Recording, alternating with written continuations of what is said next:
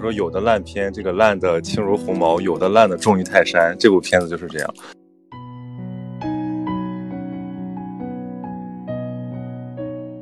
玄幻小说对我来讲是特别代表一种中国的后现代的文学的，就后现代强调的就是拼贴，强调的就是杂糅，强调的就是细腻等等啊。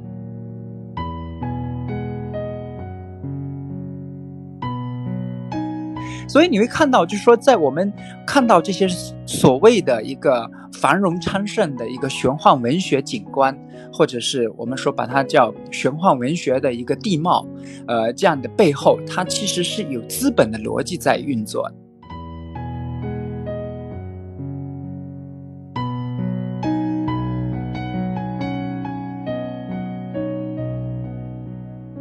大家好啊，呃，我是有文化电台发起了这次的讨论，然后实际上呢，其实我们这是一次播客录制现场，没有想到吧？是不是很惊喜？没有，我们其实本来是想把这期内容录成一期播客的，啊，我们觉得这个话题就比较适合大家一起来聊，所以今天晚上就是我和几位嘉宾先就我们这个观后感以及我们这个主题来做一些讨论，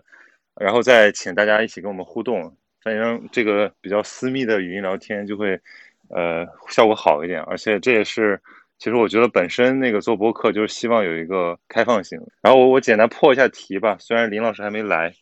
其实我们你看这个标题我取的嘛，这个玄幻乱炖。类型学，我不知道有没有人这么叫过，反正是是我突发奇想想起来的。起源是什么呢？是因为有一天这两位老师，我们三个约着一起去看呃青主要是林老师，主要是林老师，对对对，他想要看，对对对，这个等他来了再慢慢讲。就是对我我讲一下，我们今天不是一个纯聊影评，我们是借着青蛇来聊一聊这个玄幻文学以及这种。类型学就是，或者说你可以把它叫乱炖类型学，就是在青蛇二上，在白蛇二青蛇劫起这部片子里面完美体现，而且真的我觉得可能短期之内我没有看到能超越它的，就是它集各种类型和各种题材啊于一身，对吧？然后我们一会儿就慢慢展开分析一下。哎，我来 Q 一下他。对，你知道这个电影不是很重要的一个关键词叫执念吗？我就说是林夕老师的执念，对，他就执念要看这个电影。就是看过那个电影的那个观众都知道，就里面很重要的一个意象，就在修罗城里面有一滩黑水，然后那水里面会有无数的手，就把你拉进一个执念的深渊。然后我就在想说，近期的电影其实还挺多的，但林林老师就是说一定要看这部，主要是他觉得那个第一部《白蛇缘起》很棒啊，就没想到就是这啥啊，就看了，哎，他进来。对，对我进来了。我刚才就是试了半天，然后不知道按哪个按钮。对，就是我们就已经从你的执念开始聊起了，就就想问你说，为什么一定要选这样的一部电影？就本来怀着很大的期待，结果就结果就看了以后，就四个字儿叫什么玩意儿？对，的确是因为其实呢，说实话，我觉得说第一部的动画片呢，还是给了我们很大的惊喜，因为。当时我们再去看，就我自己去看第一部的《白蛇一》的时候呢，其实对它并没有很大的期待。你想，国漫这几年其实大家崛起的时候呢，很多时候讨论的是说，在技术上面，我们在做国漫的时候，已经能够把画面做的特别的炫，特别的有美感。但是呢，在编剧方面的话呢，可能会有一些不尽如人意啊，或者是有欠缺的地方。所以我当时在去看《白蛇一》的时候呢。其实是有被他小小的震撼到，因为我觉得说他能够从我们本身古典的文学里面去吸收一些元素，比如说我们在呃对许仙和白娘子传奇或者是这个民间故事，大家其实都已经耳熟能详了。然后呢，我们在民间的传说版本里面，就是许仙救了白娘子，然后白娘子后来经过千年的修炼，在她修炼有成的时候下山去报恩。然后呢，去寻找就是许仙的转世之人这么一个故事，但是呢，在《白蛇一》里面呢，它其实是把相当于是做了一个呃，就是这一段故事的前传，就是在交代说为什么白蛇会许仙会救白蛇，因为呢，我们其实，在民间故事里面这一段是语焉不详的，它只是基本上一笔带过。那在这个《白蛇一》里面的话呢，它呢是从捕蛇者说这样的一个呃，我们说以前的。呃，这样的一个文学作品里面，然后去获得一些灵感，就说，哎呀，其实是当时呢有一个呃这种皇家呃赞助的一名道士，然后呢，他想要去捕蛇来进行修炼，所以就造成了整个呃自然界里面生灵涂炭，很多蛇就被捕去了。所以呢，这白蛇和和这个小青他们俩就揭竿而起，然后来反抗这一个呃邪恶的道士。所以呢，故事其实是从这里讲起。然后我们当时看了之后呢，就觉得，哎，这个故事还是蛮有新意的。它基本上呢，呃，不是人云亦云，呃，然后最关键的是，其实我们说它，呃，白蛇一，它一个是编剧特别好，第二个是整个国漫的这种动画效果也特别的好，当时的画面还是很美的。我记得我其实比较震撼的是中间有一幕是快接近末尾的时候。然后许仙那个时候是正在跟，呃，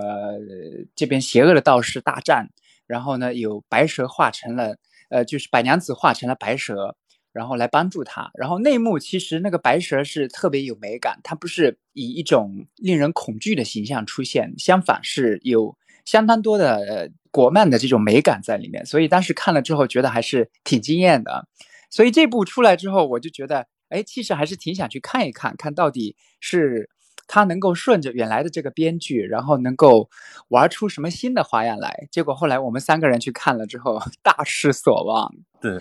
对我觉得这个解释了我们去看这个片子的缘起。那我们就说说这个失望观影过程。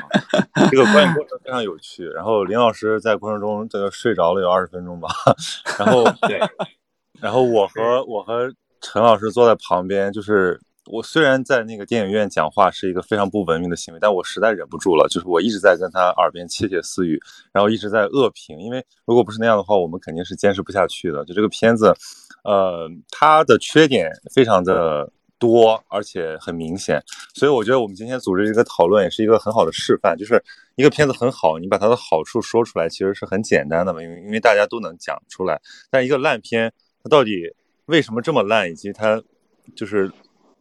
烂烂到一定水平，我觉得这个也是要经过一些分析的。我们不对叫做烂的很有话题性，对对，就可以引出很多的 话题来。对 我我我我今天在朋友圈的那个广告语说，我说有的烂片这个烂的轻如鸿毛，有的烂的重于泰山。这部片子就是这样，就是我觉得它完美解释了，就是马马丁斯斯科塞斯说的一句话，说这个漫威电影不是电影，就是这个是一个中国版的一个。拼贴式的这样的一个爽，充满爽点，但是其实是，呃，我不过我觉得不管在人物上还是在剧情上都非常薄弱的电影。但我觉得最纳闷的就是他的导演、编剧和制片人全是第一部的，那怎么第二部就搞成这个样子呢？所以我们来来分析一下吧。先让涛哥涛哥说一会儿。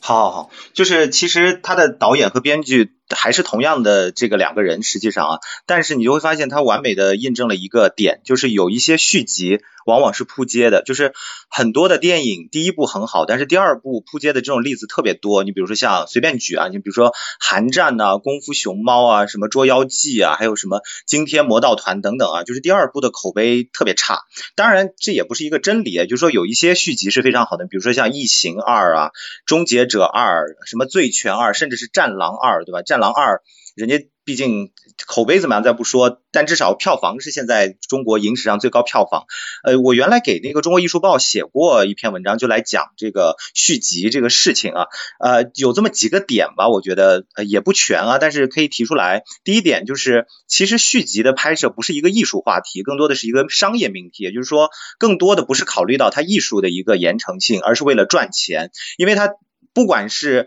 啊，这个第二部的口碑怎么样？但它至少能够延续第一部的热度，也就它能吸两波粉。第一波粉呢，就是第一部的那些粉，他会继续来看第二部。另外，它也会吸引一些新粉，所以是一些一种叠加的效应。所以一般来说，就算评分很差。的续集，它的票房可能也会很高。就第二点，就是很多呃续集其实是没有在原来的拍摄计划之内的。很很很重要的是，因为第一部可能实在票房或者口碑太好了，所以主办方就谋谋这个主主创方啊就萌生了想要拍第二部的想法。但一般来说呢，第一部由于它的剧本经过了各种打磨，然后导演还有制作都花了很多心思。那第二部。可能就是非常仓促，然后可能呃这个也没有打磨，而且抱着一个要大捞一笔的这样的一种心态，尤其是很多的演员或者制作团队的出场费也涨了很多，所以就会造成很多狗尾续貂的情况。那另外一点就是，不是所有的系列电影叫做续集，一般我们会区分一个叫 series，就是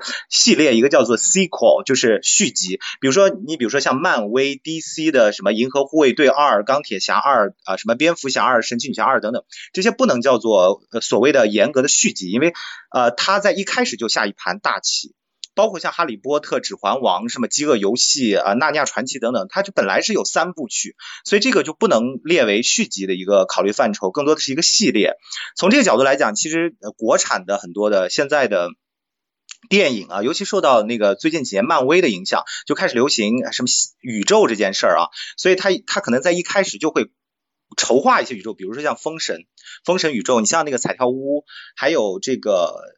就是等等啊，好几个这个动画的那个呃品牌都在。打造封神宇宙，包括西游宇宙，包括今天我们可能会说的这个白蛇宇宙等等。那最后一点就是，呃，很多电影公司其实有一个睿智的做法，就是不像呃白蛇和白蛇二一样，还是沿用原来的编剧和导演，他会换一个导演。其实这是一个相当棒的做法。比如说异形，第一部是那个雷特利斯科特，第二部就换成了詹姆斯卡梅隆，于是就完全可能上了一个台阶。再比如说蝙蝠侠，他从蒂蒂姆波顿，然后换成乔舒马赫，尤其换成了诺兰等等，能够给。这样的一种续集带来特别多的一种艺术灵感和创造力，可惜就是白蛇这个系列啊，就某种程度上，它的这个编剧还是同样的人，不一定是件好事儿啊。当然还有很多方面，我就说，嗯，大概我能想到的就有这么几点，就是为什么那个呃续集可能会扑街这件事情。对，因为我我觉得我还是很同很同意刚才陈老师的呃这个说法。然后呢，比如说我们来看这种不同类型的这一些系列电影，比如像《哈利波特》啊，像《饥饿游戏》啊，像《指环王》呀，他们呢其实都是事先建立在有一个原来的大 IP 的这个基础上。因为你比如说像这个像罗琳的小说，像托尔金的小说，或者是像呃《饥饿游戏》的小说，本身其实当年呢在整个图书市场上面是大卖的。所以这其实已经在给电影就拍摄之前呢积累了足够量的粉丝和关注度。呃，那么我们说白蛇，呃，它的第一部缘起呢，其实呃多少怎么说呢，也是借助了我们传统文化里面的这个 IP。当然，这个 IP 比较老，它不是一个什么新的这种 IP 在那里。所以呢，至少是在这一点上的话呢，我觉得其实都是有一些呃异曲同工之处。呃，那么我觉得有另外一点呢，就是说，呃，其实你会看到在第一集里面的话，这个编剧聪明的地方就是说，他其实借鉴了很多元素，比如说我们以前看的台湾版的，呃，这个《新白娘子传奇》，就是叶童和赵雅芝演的，然后这里面呢会有比如说白娘子的形象。呃，然后再加上，比如说这个里面的一些电影的、呃电视剧的配乐和插曲等等，这个其实是非常巧妙的植入在了整个电影，特别是最后的部分，呃，然后呢会唤起我们很多观众的呃儿时的这种记忆，或者是对像《新白娘子传奇》这部电视剧的回忆，呃，但是我觉得到了第二部里面的时候呢，其实是这个编剧跟导演都没有换。那他们有可能是要延续第一部里面的思路，就是说我们还是去，比如说借鉴已经原有的这些 IP 和叙事的风格，特别是我们说它其实在很大的程度上呢，还是是受到徐克《青蛇》这部电影的影响，就是我们以前的，比如说讲徐仙和白娘子，关注度都在这两个人身上，但是呢，对小青关注度是不够的。那么徐克拍了《反其道而行之》，就把关注度放在青蛇，呃，放在小青这个人物身上。所以呢，第二部多少也是受到了，呃，像这个徐克这部电影的影响。但是这个电影的影响，它在改编成，呃，就是这个《青蛇二》的时候呢，其实就没有改编好。它呢，一方面就是要突出青蛇这样的大女主。也就是我们现在比较流行的这种，比如说大女主的这个视角，然后呢，另外一方面呢，又努力的想要加入这些魔幻的这种打斗的元素，所以其实整个片子看下来是让你觉得目不暇接，但是呢，情节是很混乱的。所以我觉得在编剧上面的话呢，其实就像刚才陈老师所讲的，他们其实并没有一个特别清晰的主线在那里，所以就导致了我们在看这部电影的时候是有很多的槽点在那里。我当时真的是睡着了。我觉得，我觉得最简单的一个点就是他没有完成一个很好的故事。呃，在于呃，首先在于他这个人物塑就没有立起来嘛。就是我就我就我不知道各位有没有看过，就如果没看过的话，你们就脑补一下，就是这个呃电影的一开始就是直接一个古代人物穿越到一个现代，然后你也不知道是什么地方，然后叫修罗城，然后好像是像一个现代香港的这么一个状态，然后开始呃摩托车飙车，然后开始像一个游戏逃杀的剧情，然后这个时候呢，就是说他遇到了一个伙伴，然后一个。一个叫叫孙姐，对不对？然后这个这个孙姐，我们一开始说是不是一个重要人物？但其实我们看了十分钟，他就领便当了。它的作用就是帮这个人呃养成一个摩托车使用技能。然后后面他又遇到一个这个蒙面什么小白，那这个人是若隐若现，没有交代清楚。然后后面他陷入了两大帮派的争斗。然后呃，但问最大的问题是他，我们看了三十分钟，我们不知道他为什么要这样做，就是这个人物是来干嘛的？就。可能按照第一，如果看过第一部的人知道说他是来找姐姐的，但是这个姐姐来了吗？没说。然后他为什么在修罗城也没说。然后他要怎么样才能找到姐姐也没说。呃，然后就是开始一言不合开始打。然后这个打呢是真的要夸一下这个国国国漫的这个特效做的是真的很不错。但问题是他这个武戏做的越彪悍，但这个文戏就显得越拉垮，就导致我们其实是看到。这个大概有一个多小时的时候，才渐渐意识到说，哦，我猜当时猜测有几个猜测，有可能说，哦，那个蒙面男可能是，呃，他的转世，然后他到底是男的女的也不清楚。那一开始是以为说这可能是一个，呃，同样的穿越，然后他就是那个小白，然后只不过他化作了男生。那基本上我觉得我们猜了，最后发现，呃，也没有玩出什么大大的花样来，就是那个蒙面男就是小白。呃，所以最后你会感觉到说，哦，好没劲啊！就是他感觉他塑造了一堆这个大女主，包括这种女权的形象，但其实它里面充斥的价值观都是，呃，他很慕强，然后比他强的是法海，那他跟法海打了二十年，把法海熬死了，然后剩下的比他弱的人，要不然就靠不住，要不然就是懦夫，要不然就是废柴，要不然就负心汉，要不然自私鬼，要不然是叛徒，要不然是渣男。反正我觉得这里面他那个。世界观是非常非常混乱的，就是我们到最后也没有明白这个片子的世界观是什么，以及这个人物的动机是什么。所以，我觉得这个如果让我总结一下，我现在可能想起来的就是一些一些一些一些支离破碎的一些场景啊，而且它那个场景又非常酷炫，一会儿是蒸汽朋克，一会儿是废土朋克，一会儿好像又是这个呃张家界，一会儿是阿凡达，就到到最后你不知道你看了个啥。对，反正反正就是就是，所以我只能把它叫成一锅一锅乱炖。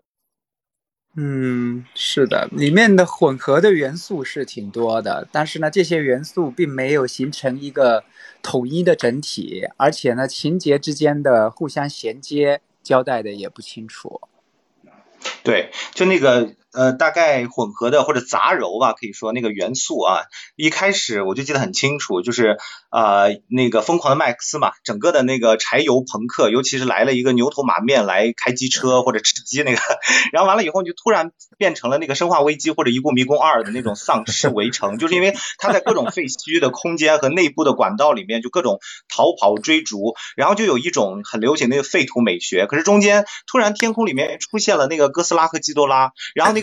有背景就很像那个阿凡达的那个那个张家界，你知道吗？然后出来的那个小青呢是什么形象？就是飙车、马裤、皮靴，然后这个大马尾、半截胸衣，你就觉得这个一点都不是小青，就是那个古墓丽影，就是你就会觉得哇，真人版大概就是安吉丽娜·朱莉，你知道吗？想起一个最值得吐槽的，就是它里面这个它这个它这个动画人物这个脸啊，就它这个建模建的，就是所有的人脸都像一样的。我们俩说，我跟我跟涛哥在那边说。所有人都像吴亦凡，就是真的就很像吴亦凡，都像吴亦凡。然后问题是呢，那个那个那个蒙面男，然后哦，他长，然后他把脸把口罩摘了，说哦说哦，终于有一个鹿晗了。但最后鹿晗还是吴亦凡，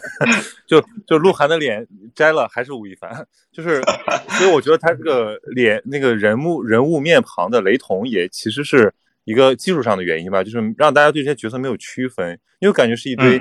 长着精致面孔的啊，就像我我想起来了，非常像绝技，对吧？就是他的那个脸，绝技，就没没有没有没有表现感情。对，所以之前其实聊绝，有时候那上次有聊聊过绝迹这个事儿啊，其实所以聊到一个蛮重要的问题，就回到了那个说这个电影最烂的地方在于什么，我们都忍无可忍，就是它是一个奇观，它不是电影。就一开始曹宁讲的那个，呃，马丁斯科塞斯说的哈，就是它不是电影，就是什么样的电影是电影，什么样的电影不是电影，我们会觉得这个作品有一大半都是在。打打打，完了以后又追追追，然后跑跑跑，完了以后又打打打，就类似这样的。那你如果你要去看这样的电影，你干嘛不去玩游戏？就是呃，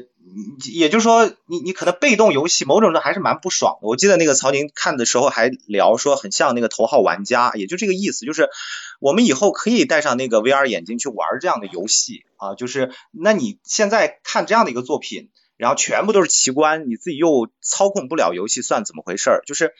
呃，现在的作品好多，说白了，就按照马蒂斯特塞斯的说法，就是游乐场。他已经故事也不重要了，然后他这个叫什么，就是呃这个情感可能也不重要了，重要的就是视觉奇观。所以在那个电影史上，其实有这样的一种很简单的说法，尤其是像美国的学者，像汤姆甘宁等等啊，他就说呃电影其实是一个回环，就是一开始在呃电影刚开始的时候叫做吸引力电影，因为那个时候都是靠所有的这样的一些视觉元素，对吧？一会儿呃变换一下啊，一会儿用运动，一会儿跳个舞等等的，来告诉你说，其实这个东西。是一种奇观，就 spectacles 啊，就是居伊德波说的类似这种。可是到了一九一零年左右的时候，就开始注重叙事，开始讲故事，因为有蒙太奇，有各种剪辑的一种成熟。可是慢慢慢慢到了六十年代、七十年代到那个新好莱坞之后以后呢，就又回到了奇观。所以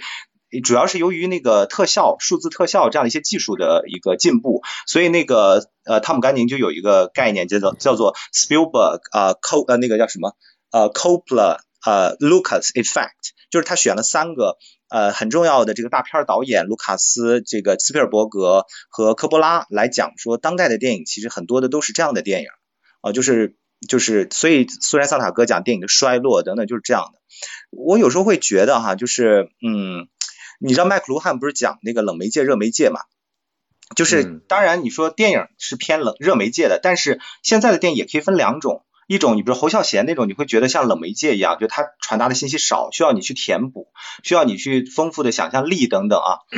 然后，可是这样的电影就很像热媒介，我会觉得，如果你是想要看一种打打杀杀的这种热媒介，全部都是呃训训呃晕眩你的眼睛的话，不如玩游戏。我就就这个感觉，所以啊对，所以后来像 Dean Rod Rodwick 就说，现在的电影就全部退化成了 videos，就是不是 cinema，就是是。就是像抖音、快手等等这样的东西，这样东西它就是不断的要抓你的眼球，它不要去一些别的东西。如果我们追求这样的电影的话，干脆就要不然你刷抖音、快手，要么就玩游戏算了啊。你你你你说的很对，就是有点被动玩游戏的感觉。就是他这个，因为我刚才讲的嘛，人物呃人物没有立住，然后这个世界观又没有解释明白，所以你经经常会有些费解的地方。你比如说。呃，这修罗城是怎么来的？它的核心逻辑是什么？比如说，他是来干嘛的？然后他那个执念又是怎么回事？那这个，就比如说我，我当时就很奇怪，说他要讲这个执念是这个电影的一个核心逻辑嘛？就是说，呃，因为人有执念，所以留在修罗城。那么他最后的一个解脱办法就是到那个无池，他他把他的执念给给跟那个人做个交换，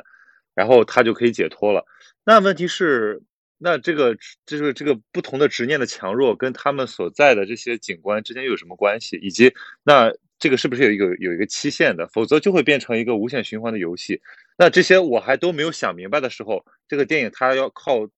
这个就是推动这个电影进进展的，就是打打杀杀。也就是说，感觉好像你刚刚想要把这个电影看明白一点点的时候，它就突然给你出来一个武戏，然后让你爽一下，爽一下之后又回到原来的。那个那个进展，所以以至于这个电影一百三十分钟，我看到两个小时的时候，我都不敢说我看明白了，我就是感觉像看了一堆短视频的堆砌，而且说实话，那些短视频也都是，就是说白了就是同一套模型，不同的渲染效果，对，所以我觉得这个也是这个片子很很大的一个遗憾，就是我们没有想到，呃，一个很好的 IP，它最后可以改的，我觉得说白了是想塞的东西太多，反而让他迷失了那个讲故事的能力。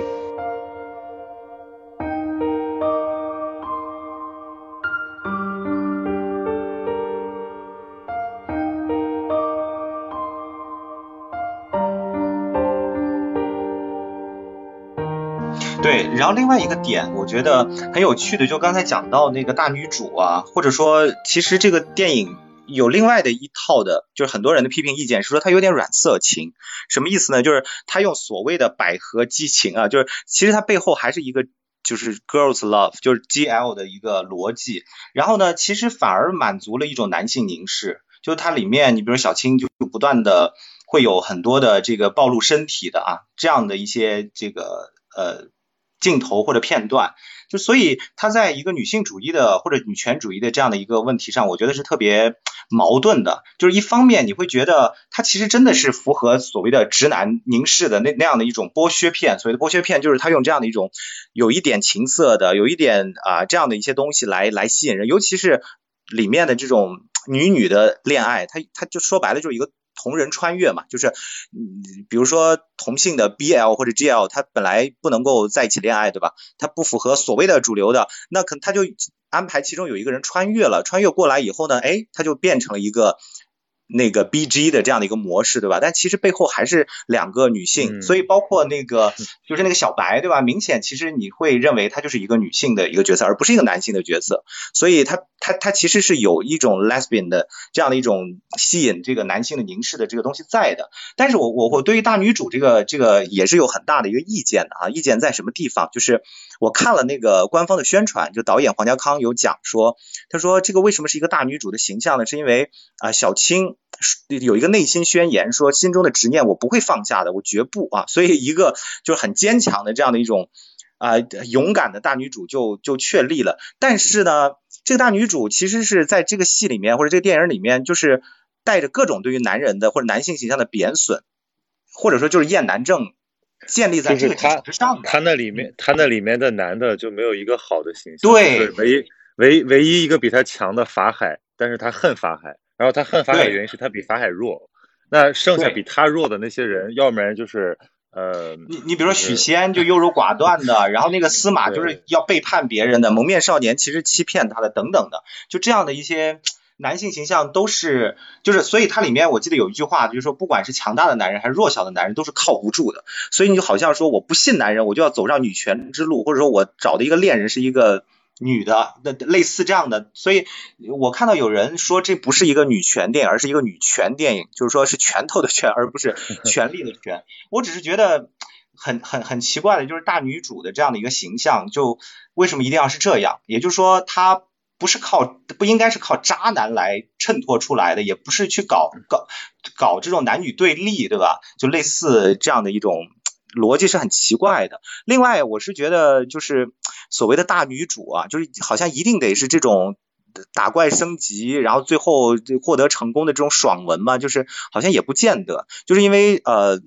最近一段时间从那个《甄嬛传》到那个什么扶摇啊、楚乔传什么什么什么独步天下等等，好像都是类似的，就是这样的一个模式啊。但是我觉得。在大女主的作品当中，我可能最喜欢的是《如懿传》。就《如懿传》，嗯，她的那个女性形象非常的立体，就是她有那个战胜这些坏人的这个部分，但也有比如说她绝望的、失败的、悲痛的经历，就是她会告诉我们其实婚姻的真实的面貌。就我就觉得好的作品不光是让你获得精神高潮，而更重要的是让女性真正明白，就是婚姻、情感、人生到底是什么。我觉得这个可能才是更高级的艺术作品。对对，所以其实我我刚才林老师也讲到，就是他这个呃那个李碧华和徐克合作的《青蛇》，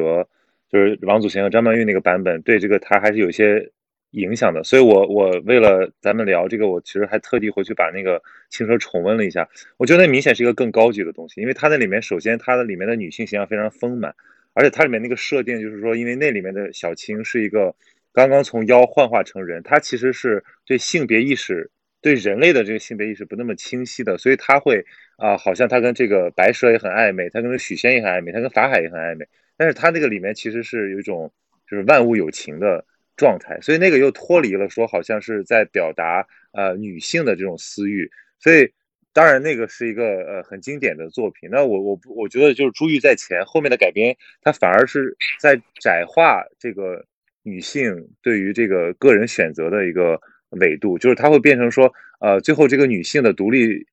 诠释成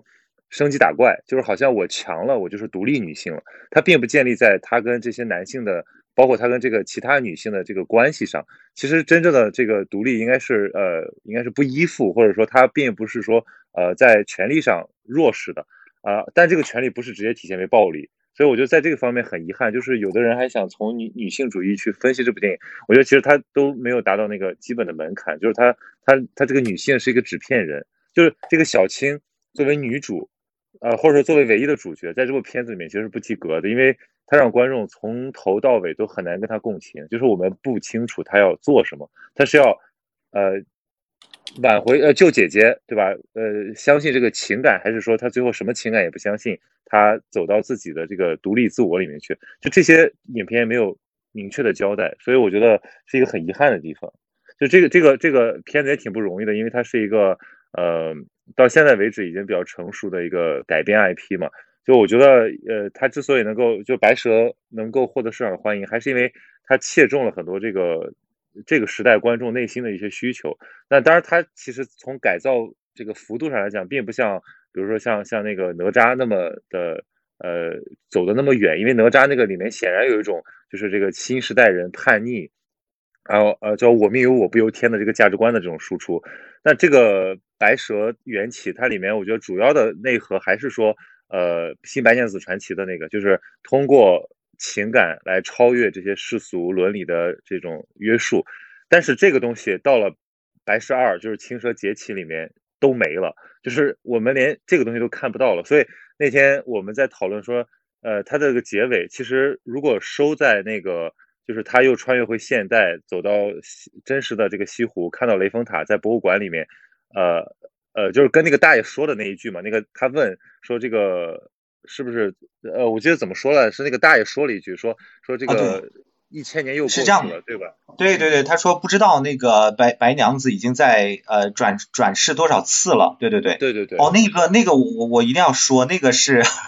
那个是就我们后来聊，我就说这部电影我最喜欢的一个桥段，就差点哭出来的一个段落，就是嗯，因为。就整个戏你就会觉得真的很糟，然后但是你突然就这个他一一下穿越到了那个特别当下的时空当中，因为我们三个人那个时候正好在杭州，正好在西湖边，然后就突然有一种哎，就是好像在身边的这样的一种感感受啊。然后那个因为前面一个场景正是小青和那个法海打，然后他把他磨死了嘛，相当于就，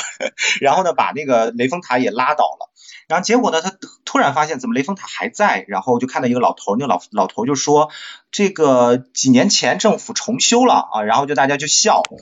然后呢，就在那个沐天席地的大雪当中，然后这个小青就看着那雷峰塔，就说：“那塔下的白娘子呢？”老头就说：“他早就不在塔下了，我都不知道那个转世转世轮回多少次了。”就我就当时真的差点哭出来，就是。啊，就是你为什么还在等待？人家都已经不知道转世轮回多少次了，已经享受了所谓的人间多少爱，就那个流光飞舞啊，和有情人做快乐是多少次了，你还要这样深情？有谁知道？就是我觉得感人的不是就是你爱我，但我也爱你，就一点都不感人，而是可能我等了你千年，我爱你千年，我为了你。轮回了千年，但是你都不知道哪儿去了，你都不知道轮回多少次，换了多少爱人了。可是，在每一次的这个感情当中，都没我的存在。所以，就算你是一个千年的传奇，有什么用？他连这个感动的机会都不给你，他马上给你补了一个很狗血的结尾。啊，对对，然后我们真的是对那个结尾也是特别的反感，就是出来了李焕英啊，对，嗯对，就我我开玩笑说，我说这部片子其实应该叫《你好，白素贞》，就最后发现哦，原来是 原来是一起穿越，OK。对，就是他那个怎么讲呢？就是他，你你以为你只有你青蛇穿越了吗？其实就小白也穿越了，就是最后来了这么一一段，就是说你以为只有你穿越来表达你对于你你你妈我我不是在骂人啊，你妈妈的爱，但其实你妈也穿越了，而且更爱你，就是类似这种，然后我就觉得哈，就这个李焕英火了以后，怎么这个也在学，就类似这样的，而且那个玉簪你知道吗？当然是这两部共同的一个东西，就很像那个来自星星的你。里面也有一个玉簪，就类似用这个东西，就会觉得啊，就是这样的一些梗，在前面的一些穿越电影当中都用烂了，又跑到这边来，所以就就觉得很可惜。后面这个非常典型的就是有家具而无家章嘛，就是因为呃白蛇一的那个结尾也非常的经典，就是他其实在讲这个他们俩的相遇，那最后把它衔接到这个新呃白娘子传就白蛇传统白蛇传那个故事里面，哎，你会突然一下子觉得好像这个故事是在一个脉络里面，然后你会觉得非常感动。就是我记得我看白蛇一的时候也没什么没什么特别的感觉，就是觉得 OK 很顺，但看到最后是突然很感动，就发现哦这个呃这有成人终终成眷属嘛，然后穿越了几世，好像又还是呃能够在人群之中对，就回望你一回望你一眼。就那个东西虽然很俗套，但不得不说非常感人。那那个结尾就是我觉得是点睛之笔，是一个意犹未尽的东西。然后我本以为就第二部其实是应该延续到那个情节，或者说延续到那种这个主题往下走，结果他突然来了一个就是一百八十度大转弯，给你来了一个呃呃就是小青逆袭。所以我觉得从改编策略上来讲吧，这个不是特真的不是特别的明智啊。嗯对，因为你们刚才都聊了挺多的，我觉得是还是挺有意思的一些点。那么，呃，我们先来讲这个大女主，因为我觉得，呃，大女主的这个电影呢，其实本身也是对，比如说她，你你非要跟女性主义扯上边儿的话呢，我觉得其实它是因为说。我们本来传统的这个叙事里面，很多时候是从男性的视角出发的，然后再加上呢，其实有很多小说本身就写的是，呃，大男主。你比如说这个，呃，这个男性，然后呢，他是怎么一步步的从一个非常弱小的凡人，然后经过修仙啊等等，最终走上了一条成功之路，然后还收获了这个不少美人心。我们如果去看，比如说像《天蚕土豆》这种非常典型的。呃，直男视角下写出来的这种大爽文的话，你会发现这种大男主的情节设定，它是有一个固定的模式在那里的，就是说他既获得了在事业上面的成功，然后呢又有就貌美如花的娇妻，而且有时候不止一个在等待着他，所以呢，其实这个大女主呢，也可以说是视为是对这样的一种大男主叙事的一个反叛。就是说，哎，其实你看到，就是说，我们不光是可以，呃，经由这样的一个异性恋正统的模式之下的大男主叙事，同时还可以出来一条跟他并行的，然后呢，并不一定要遵从，呃，异性恋正统这一套叙事话语的这种大女主的形象出来。但是问题的一个核心就是说，她其实这个大女主很多时候是为了满足男性凝视而出来的。你比如说像里面的这个小青的，呃，所有的这种形象，还有她的身材的设定，那你会发现说，其实很多时候还是逃不出这种男性的凝视。也就是说，她是按照符合这些比较主流的这种直男的审美来塑造她的整个的。呃，肢体语言、他的身材，还有包括他的着装，所以在这里的话，刚才像陈老师所讲的，就是说他其实是有一点在卖软色情，这点我是同意的。然后这里面就是他一锅乱炖的时候呢，他其实是很把很多就是说这种 BL，呃，这这里面当然没有 BL，是不主要是 GL 和 BG 这两条线串在一起。来进行呃，来来讲述这个故事，你就会觉得说，其实是很不伦不类的。它本身除了撇开我们说在叙事风格上面的这样的一个错乱之外，很多时候呢，其实也是反映出编剧他并没有一个特别核心的一条主线在那里。他觉得这个东西什么东西好，然后我就把这个东西抓过来。这个其实是让我们想起了之前所看过的《爱情公寓二》，因为呢，就是《爱情公寓》它。一刚刚出来的时候，那个电视剧是大火，有很多人都追着看，我其实当时也追着看，我觉得还挺搞笑的。但是到了二之后，你就发现其实编剧和导演都已经有点黔黔驴技穷，然后他们其实那个时候脑水已经不够了。那怎么办呢？脑水如果不够的话，就靠抄袭呃网网络上的那些梗儿来凑。所以到最后的时候，你会发现，就是这里面会出现相当多的一个是拼凑以前过去，呃，比如说现有的这些梗儿拿过来。所以呢，呃，我觉得像哪吒和这个青蛇二，他们本身，呃，在叙事上面有一个很大的硬伤，就是很多时候是靠呃令人目眩的动作戏来弥补他们在情节上面的不足，在这个地方。而且呢，刚才像那个曹宁有提到有一点，就是说。呃，像这部游戏的话呢，是可以和头号玩家，让我们就是多少有点想起这个头号玩家。但是我觉得其实，呃，严格意义上面来讲的话呢，这部戏的它无论是从艺术的水准，还是从它本身的呃，就是背后所要表达的理念来讲，都没有办法跟《头号玩家》就是拿来做同日而语。因为呢，《头号玩家》其实我们都知道，说它呢和呃《饥饿游戏》，它和《安德的游戏》这三个其实是连在一起，叫青少年游戏。这种三部曲，那么这青少年游这个游戏三部曲，其实很多时候要讲述的是说，儿童世界里面所看到的成人世界是怎么样的，或者是说，儿童在进入到成人世界里面，他们要经过一个什么样的规训？我觉得这个是所有这些游戏三部曲里面要表达的一个最核心的问题。你比如说像安德的游戏，那安德的游戏里面其实讲的最核心的一个观点就是说，这些男孩。这个比较非常有战斗天赋的男孩，然后呢，在不知情的情况下被成人安排了一场类似打游戏，但是实际上是一场对外星生物的灭绝战，这样的一个情节在那里。然后等到他打这场战争都打完了，把外星这个异形生物全部都打都消灭光了，然后之后他才突然意识到说，原来他不是在玩游戏，这是实实在在的一场战争，而且经过。他自己的双手把这些外星异形生物送上了断头台，他觉得他自己手上其实沾满了血腥，然后心灰意冷。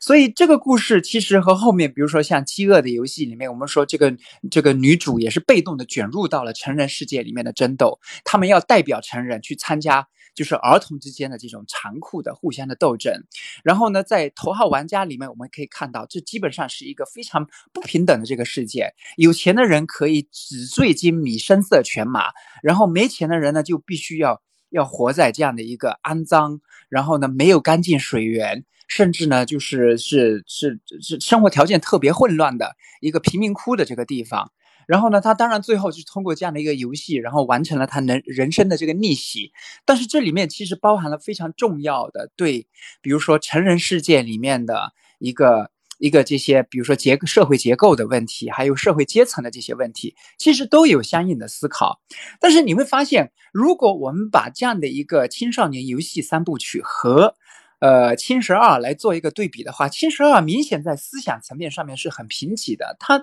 既不讨论社会结构，也不讨论社会阶层，更没有就是说去追究，比如说这种呃，在在那个就是呃，比如说人在进入到社会化这个过程里面要经历什么样的规训，包括在性别呃和身体层面上面的规训，完全都没有。到最后的时候，只剩下了打打打。我们所我觉得他其实有一点是有点像社会达尔文。化的那种理解，就是那个强力才是生存的法则，所以他要不断的呃打怪升级。所以我觉得这个就是林老师讲的，它是一个比较比较比较比较 low 的一个一个价值设定。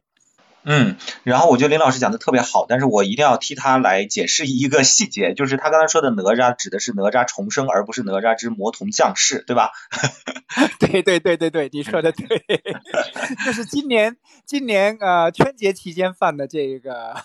这个哪对那个和这个非常像，对，也是把一个古典的神话突然扔到了一个西方的科幻美学的一个很奇特的一个赛博朋克的空间里面，对。是，所以我觉得接着这个话题，就是呃，我们我们可以谈谈那个关于这个玄幻乱炖类型学的问题。就这这个呃，林老师刚才没来，我解释了一下，这这个是我瞎编的。但是我觉得我我们之所以想来讨论这个白十二，并不是说在纯骂这个电影，而是说能不能从中看到一些就是当代的这种文化心理也好，或者说国产的很多影视剧创作，包括这种小说创作，他们。可以参考的一个呃样本，从这个角度上来来讨论一下，就是因为那天我我记得我们在去看这个电影的路上，在出租车里面聊起科幻，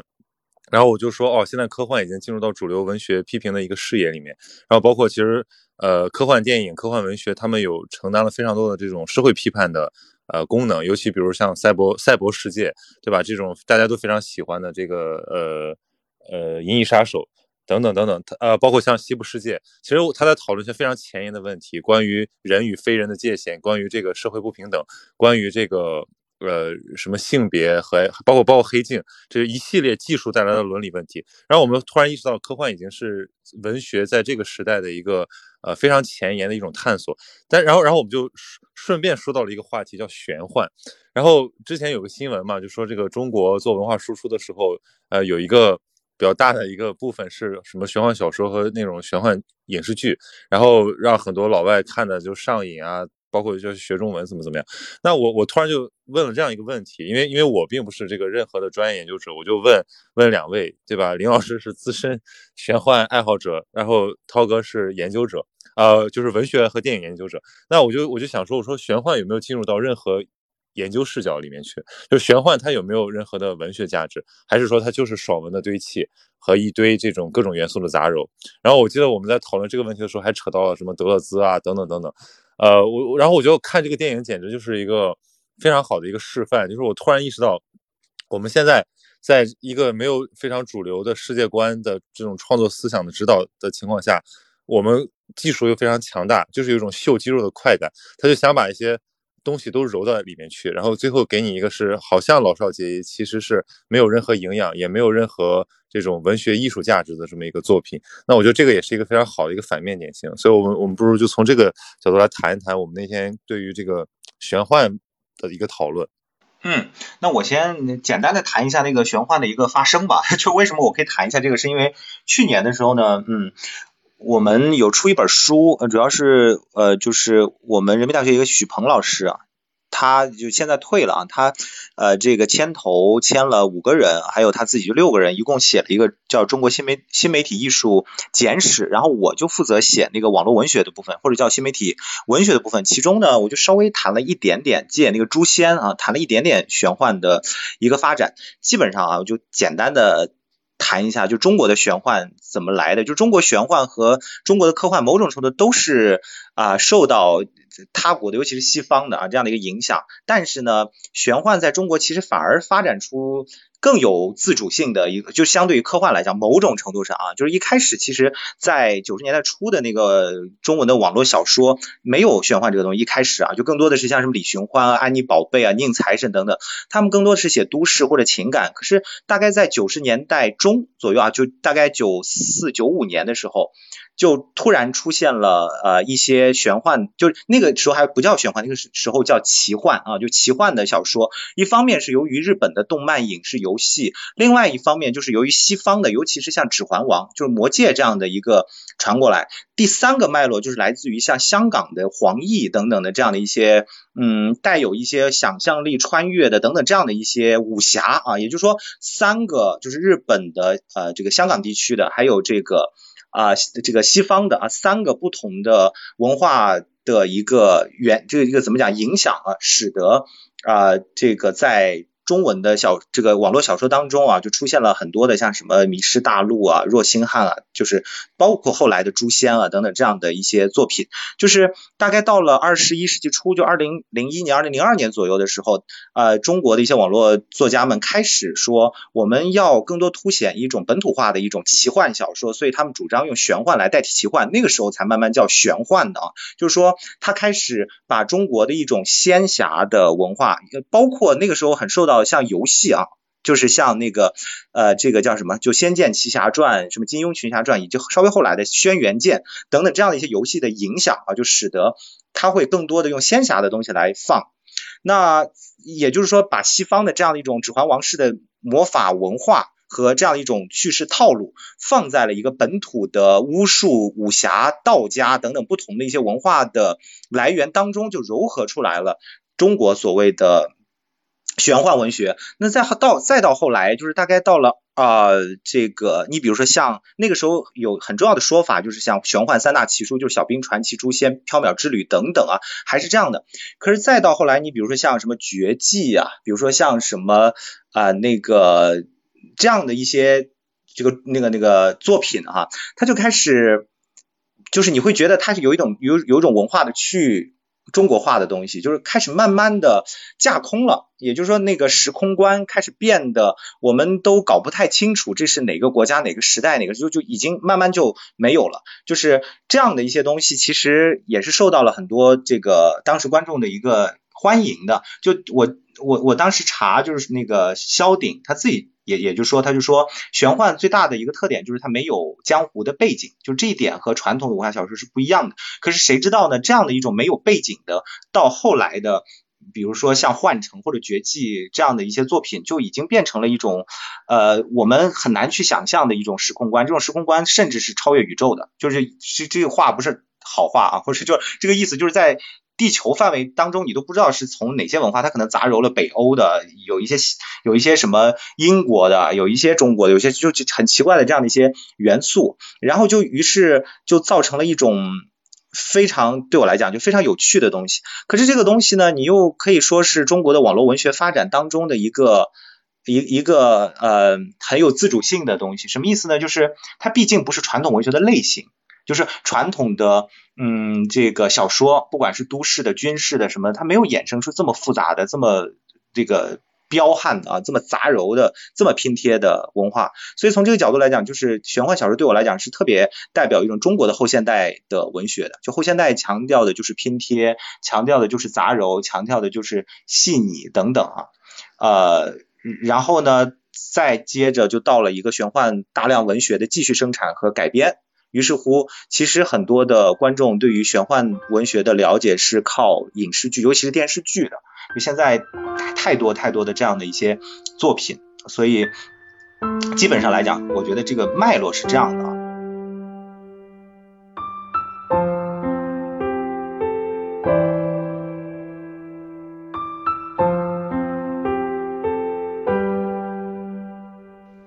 对，我觉得涛哥其实是。把整个，比如说玄幻小说，它的一个，呃，我们说叫在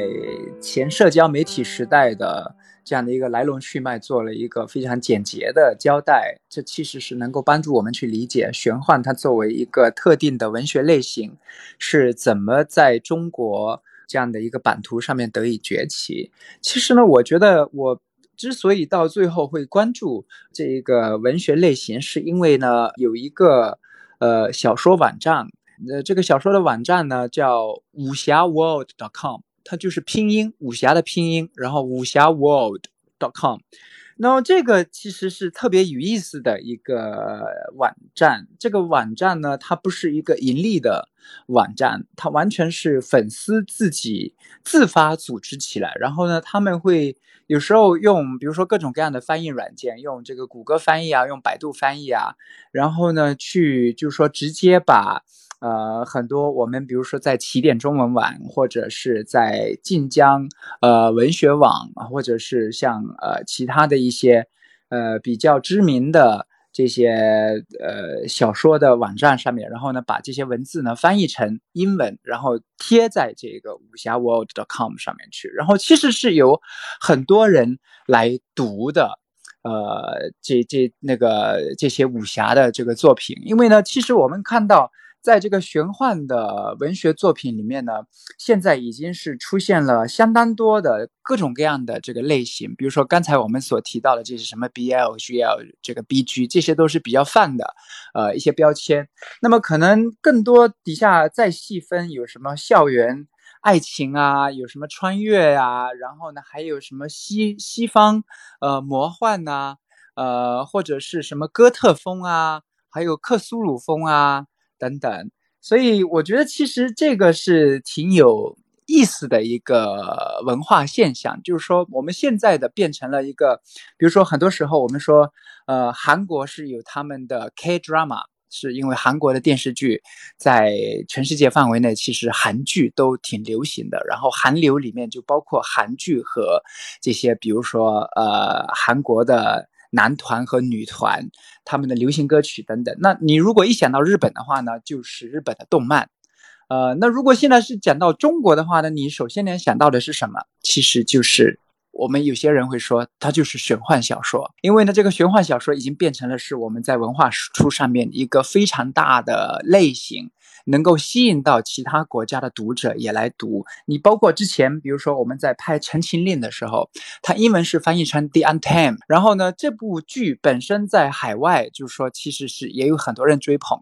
呃，那那这部剧就是这个这个完了之后呢，也是会有人回过来去看，呃，像这个魔道，呃，就是是墨香铜臭写的，呃，这个原著，呃，在那里。那呃，其他其实是还有很多很多的，比如说特别长的这种小说，像我之前看过的，像那个爱潜水的乌贼，然后写的《诡秘之主》这部小说呢，其实是在很多这些玄幻小说排行榜上面都是比较高的一个排名的位置。它其实就是一个克苏鲁风格的西西方魔幻小说。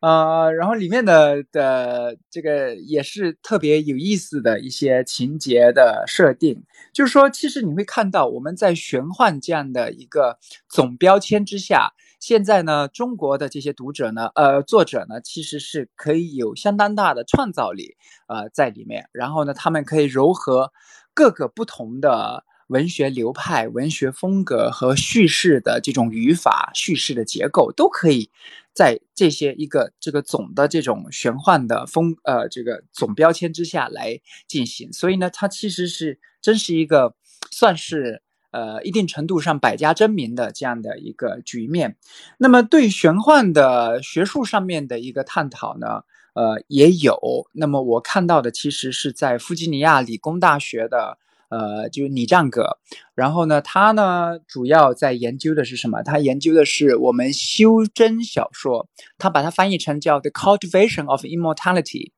就是修真呢，其实就是修长生，就是你要想要长生不老，所以才要走上这么一条修真的道路。然后你在这里面会设置相应的一个力量体系，比如说你首先要从一个什么修士开始做起，然后慢慢的过渡到。像上一集就是筑基，筑基完了是元婴，元婴后面是化神啊等等，你可以构建一套一整套的这样的一个力量体系，然后就像升级打怪一样，你一级一级的往上打，最终都要比如说打到一个大 boss 那里，然后最后你自己封神啊，成为这个世界里面的就是最。最厉害的人物，当然这些都是大爽文的这样的一个结构。但是我想，不管怎么样的话呢，就是说对呃玄幻小说的一个呃在学术上面的切入点是说，玄幻现在是如何变成了资本驱动文学创作机器里面的一环。也就是说，其实，在很多时候，我们所看到的、我们所读到的这些爽文，它背后都是有一个非常强大的编辑团队，外加计算机算法在驱动。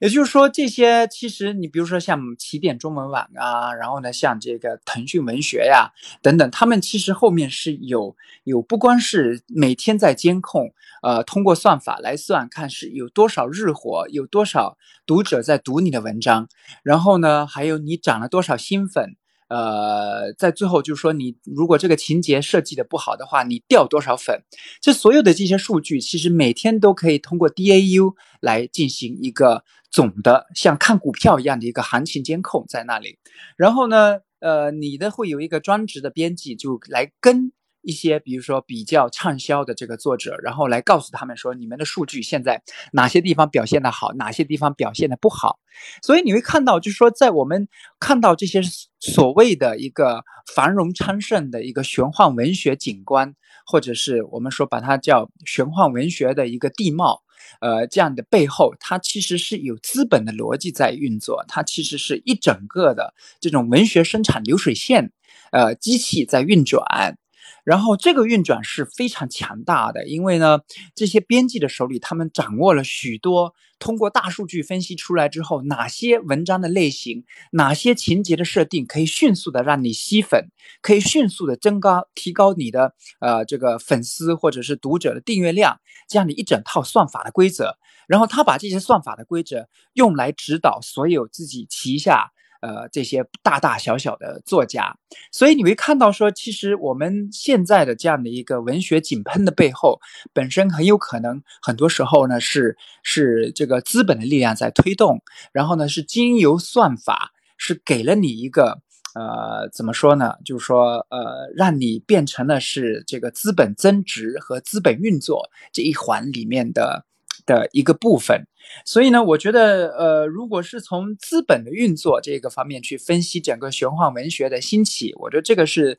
有意义的，特别是它帮助我们看到说，在我们这样的一整套的呃，整个比如说这些文学创作背后到底是什么样的一套机制在帮助进行一个文学呃文学上面的创作？但是呢，更多的你比如说要是从审美的角度来讲，玄幻到底是代表了一种什么样的这种文学？然后呢，从审美的角度，它又是如何能够比如说和呃像欧美国家的这种 fantasy，我们说奇幻文学勾连在一起来进行一个对比或者是比较？呃，研究这一点，我觉得目前其实研究是不够的。你比如说，针对托尔金的呃这个魔戒，或者是针对哈利波特，还有呃像以前其他的一些这个文学作品，像这个 C.S. Lewis 写的这个《纳尼亚传奇》等等，那如何我们能够跟这些，比如说欧美已有的这种奇幻文学作品进行一个比较研究？这个是从。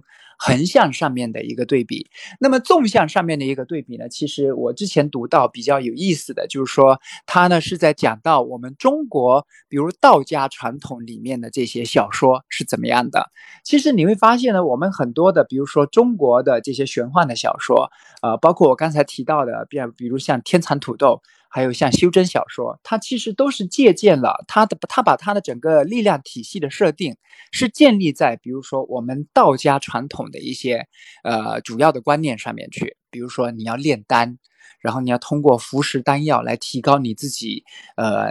内在的修为，然后呢，包括你要练气，这个气呢要帮你打通你的什么任督二脉，你身上的。周遭的多少多少个窍穴，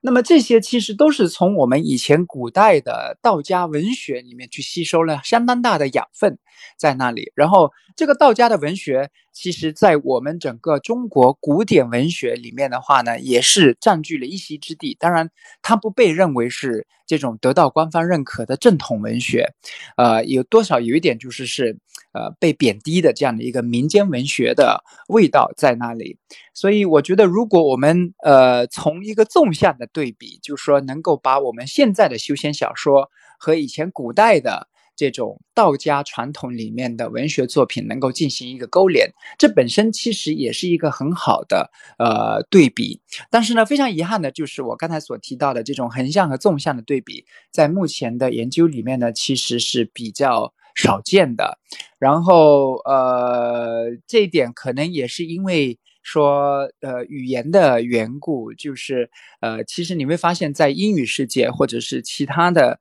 呃语言，如果要来诉说像汉语的这些修真小说和玄幻小说，这里面不光是要涉及到研究者本人对这些。呃，概念和术语的熟悉程度，同时其实还涉及到说你如何去翻译这些特别具有中国特色的呃词汇和术语，比如像筑基、像化神，这个其实是特别难翻译的。我在想，你无论是翻成什么样的语言，都会让翻译者抓狂的。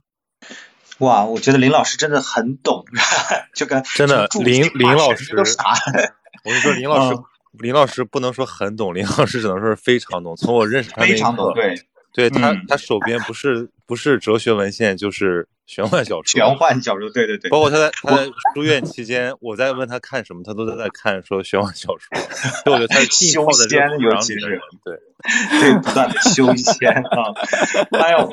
对我觉得讲的特别好，我就再补充一个另外一个研究的角度啊，就是呃，毕竟得稍微对对话，就是呃，其实那个也有一些学者从亚文化的一个角度来来来讨论这个玄幻，就某种程度上来讲。其实是说，由于互联网成长出来的这一辈的年轻人，对吧？就它叫做前域文化，就是说，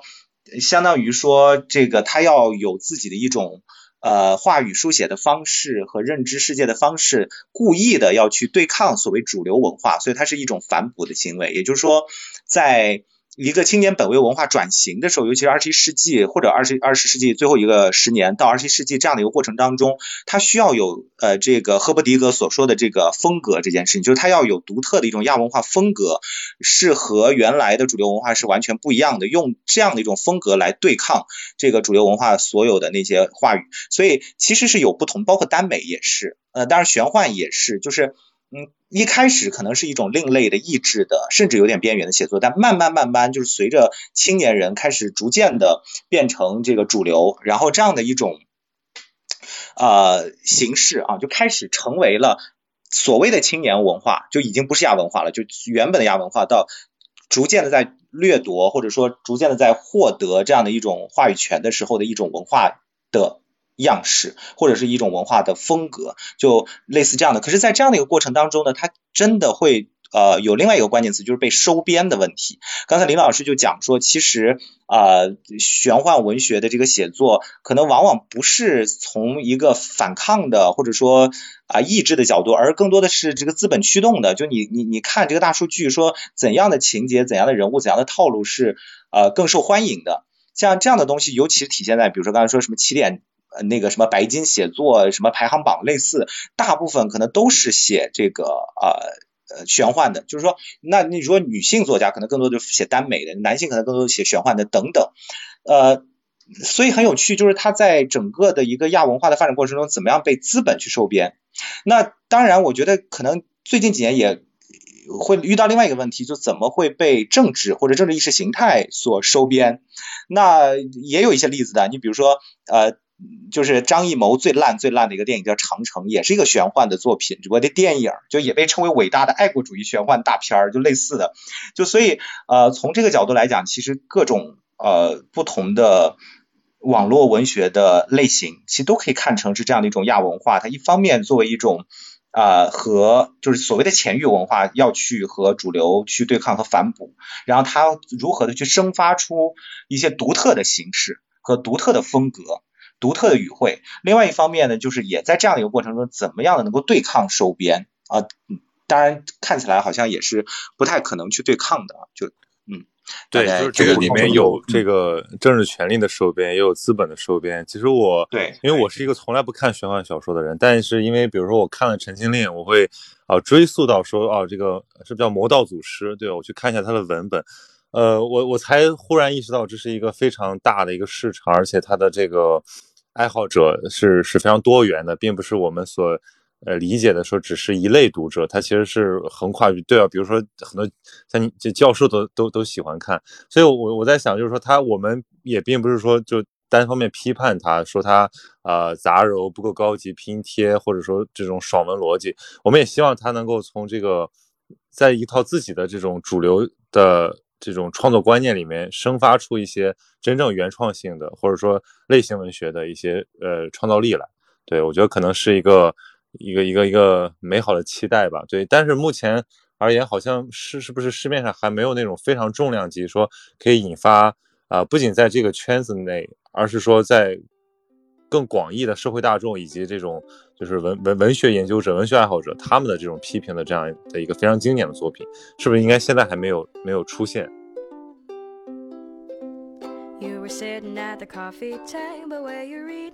？Hello，大家好，又到了闲宁期的好物推荐时间。那么本期呢，可爱的六老师没有上线，他把这个重要的任务交给了我。呃，大家知道我有一个原则，就是叫没有调研就没有发言权。不管是以前的医美也好，游戏也好，我都觉得要体验一下才能去谈论它。不管你是去批判它，还是说去呃赞美它，那玄幻文学也是这样。所以听陈老师和林老师讲了这么多之后呢，我确实有点心里痒，就是说，哎呀，玄幻文学到底是呃什么样的一种存在？我要去读一读才知道。所以我就搜罗了一下这个。我身边这种玄幻资深读者的意见，看看到底要去读一个什么，来能代表现在这个玄幻文学的水平。那后来呢，我征集的这个推荐榜排名第一的书，我现在读了几天，推荐给大家。这个叫《诡秘之主》。呃，其实推荐这个书呢，我一般推荐书都是蛮谨慎的，大家知道，就是这个玄幻文学，我其实也只是呃想来。看一看，但没想到真的不小心读了进去。像这本书是一个这种，如果熟悉玄幻文学的朋友当然知道，它是近几年以来可以说是最热门的一部呃玄幻文学作品，可以说叫做玄幻文学的集大成也不为过。啊，它的这个时代背景是一种维多利亚时期的英国的这么一种背景，然后有点克苏鲁风格，还带着一点点这种机械朋克的风格，还有。这个满满的怀旧感，所以它是一个很嗯诡异的存在。就是你一旦读进去，你会被它那种强大的怪异感所包裹，然后。又会被它那种悬疑感一步一步牵着要这个继续读下去，所以是一个挺上头的作品。但是呢，我之所以要推荐，是因为我觉得这个书还是在这个背景研究上下了很多功夫。就是像林老师讲的，就是你。听起来你要相信他的世界观，你才会过瘾。但这个世界观又不至于荒诞到我们完全觉得可笑，所以它其实是非常呃有历史质感的这么一部小说。而且最重要的一个标准，对我来讲就是它的文字是比较呃优美的，或者说文字的功底是比较过硬的，所以没有像大部分网文那样，呃，你觉得好像粗制滥造。你对于这种。我们习惯了这个文学阅读的读者来讲，是一个很难接受、很不适应的一种状态。所以我觉得《诡秘之主》在这一点上，呃，确实当得起这个呃玄幻文学代表作的这么一个呃称誉。啊，其实我知道，就是万维刚。大家知道这个知名的科普作者，他其实也推荐过这本书。然后包括有很多作者认为这本书已经呃超越了一般网文的水平，开始有文学性，也值得更多的研究者关注。所以呢，我就把我这个阅读《诡秘之主》的这个体验糅合在这期节目里面推荐给大家。那么。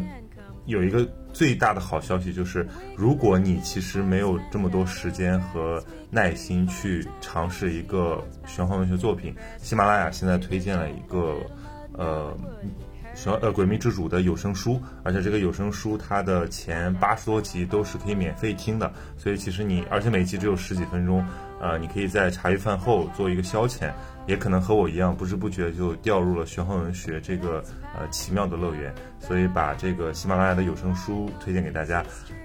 希望你们在里面获得一种，呃，希望你们在里面获得一种属于自己的爽感。只要在喜马拉雅搜索“诡秘之主”，就可以找到我说的这个有声书链接了。希望大家喜欢。